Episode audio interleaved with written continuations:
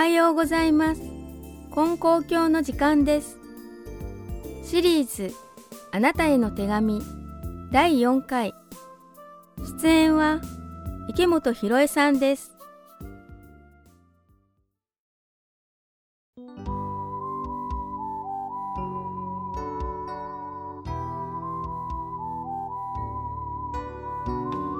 おはようございます。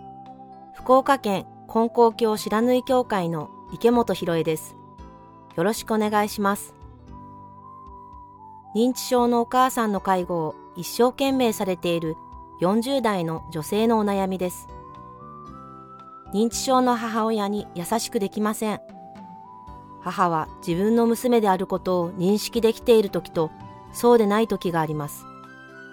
調子のいい時は二人で楽しく笑い合える時もありますが決まりきったことができなかったり同じ間違いを繰り返したりするときつく言ってしまいます。母は叱られたことを忘れていますが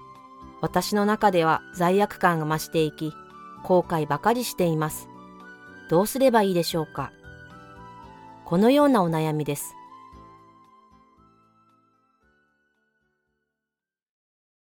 私も同居している認知症の母の介護をしているので葛藤されるお気持ちすっごくわかります。私の場合は教会の先生に心の苦しみを聞いてもらったことから介護の向き合い方が変わってとっても穏やかな気持ちでお世話ができるようになりました。介護で困っていた私に教会の先生はお世話をしているだけではなくてあなたも得ているものがあるのだよと言ってくださり目から鱗が落ちるような思いになって介護に対する私の見方が少し変わったんですよね。教会で話を聞いてもらって心が軽くなると狭くなっていた視野が広がって私と母と穏やかに過ごせる方法を探してみようと前向きな気持ちになりました。私が穏やかだと母も穏やかで笑顔が増えてありがたかねもったいなかねと感謝の言葉を言ってくれるようになりました。介護は親の最後の子育てと介護士さんが教えてくれたんですが、教会の先生の言葉とつながって、私が得ているものに気づけるようになったんです。例えば、私はとってもせっかちなんですが、何でも時間がかかる母のおかげで、寄り添いながら待つということができるようになってきました。認知症の母との時間は、悔いのない親孝行をするチャンスかもと思えるようにもなってきたんですよね。と言っても、親の老いと向き合うということは容易なことではありません。きつさを溜め込まず、吐き出すことが大切だと思います。根高教の教会では、じっくり話を聞いてもらえますので、よかったらお近くの教会へ参拝してみてはどうでしょうか。きっとあなたの支えとなるものが得られると思います。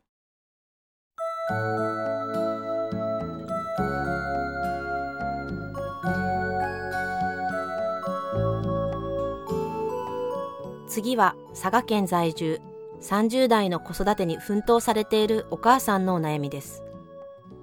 子供のことで悩んでいます。私には小学校6年生になる男の子がいるのですが、人との関わり方がとても苦手です。学校から帰ってきても遊びにも行きませんし、スーパーで買い物をしているとき、学校の同級生に会うと隠れる始末です。なぜ隠れるの？と聞くと、何を話せばいいかわからないと言います。なんとか普通に会話ができるようになってほしいと願って、会話の仕方を教えたりするのですが、なかなかできません。本人もそれを言われるのが嫌みたいです。これからの将来が不安です。言い過ぎるのもかわいそうですし、どうしたらいいかわかりません。何かアドバイスをください。このようなお悩みです。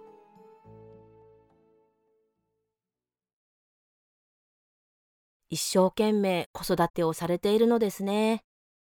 友達と交流して楽しい時間を過ごしてほしい。子供の幸せを願う親ならば誰もが願うことだと思います。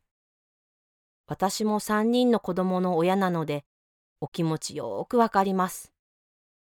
私の場合ですが、子供の幸せを思うあまりに、いつの間にか一般的な普通とされるものと比較して、できないところばかりが気になっていました。普通という枠を外して、ありのままの子供を見るということ、子供が持つ力を信じることがなかなかできませんでした。そういうことありませんか？例えば、息子さんは何を話していいかわからないと言われていますが、話したい気持ちはあるんだと思います。その気持ちを大切にしてあげたいですよね。親ができることって子供の持つ力を信じて引き出すお手伝いなのかなと思うんです。なので、息子さんが感じていること、思っていること、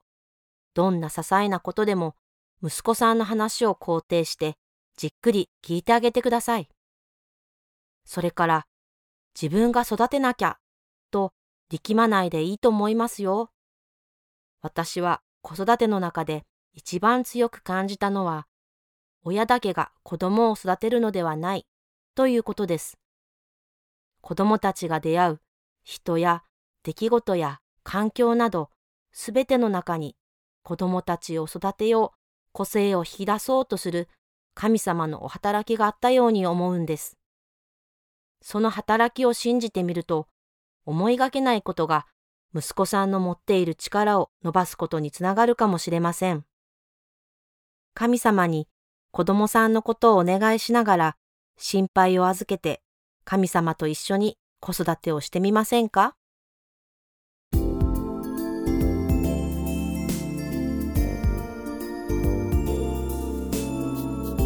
シリーズあなたへの手紙第4回。出演は池本博恵さんでした。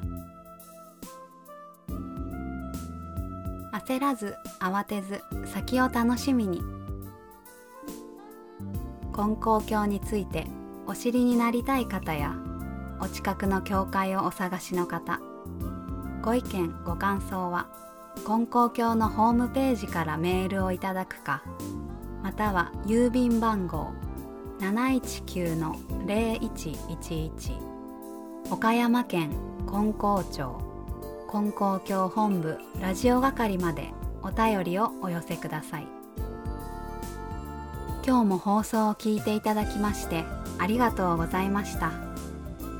どうぞ良い一日となりますように。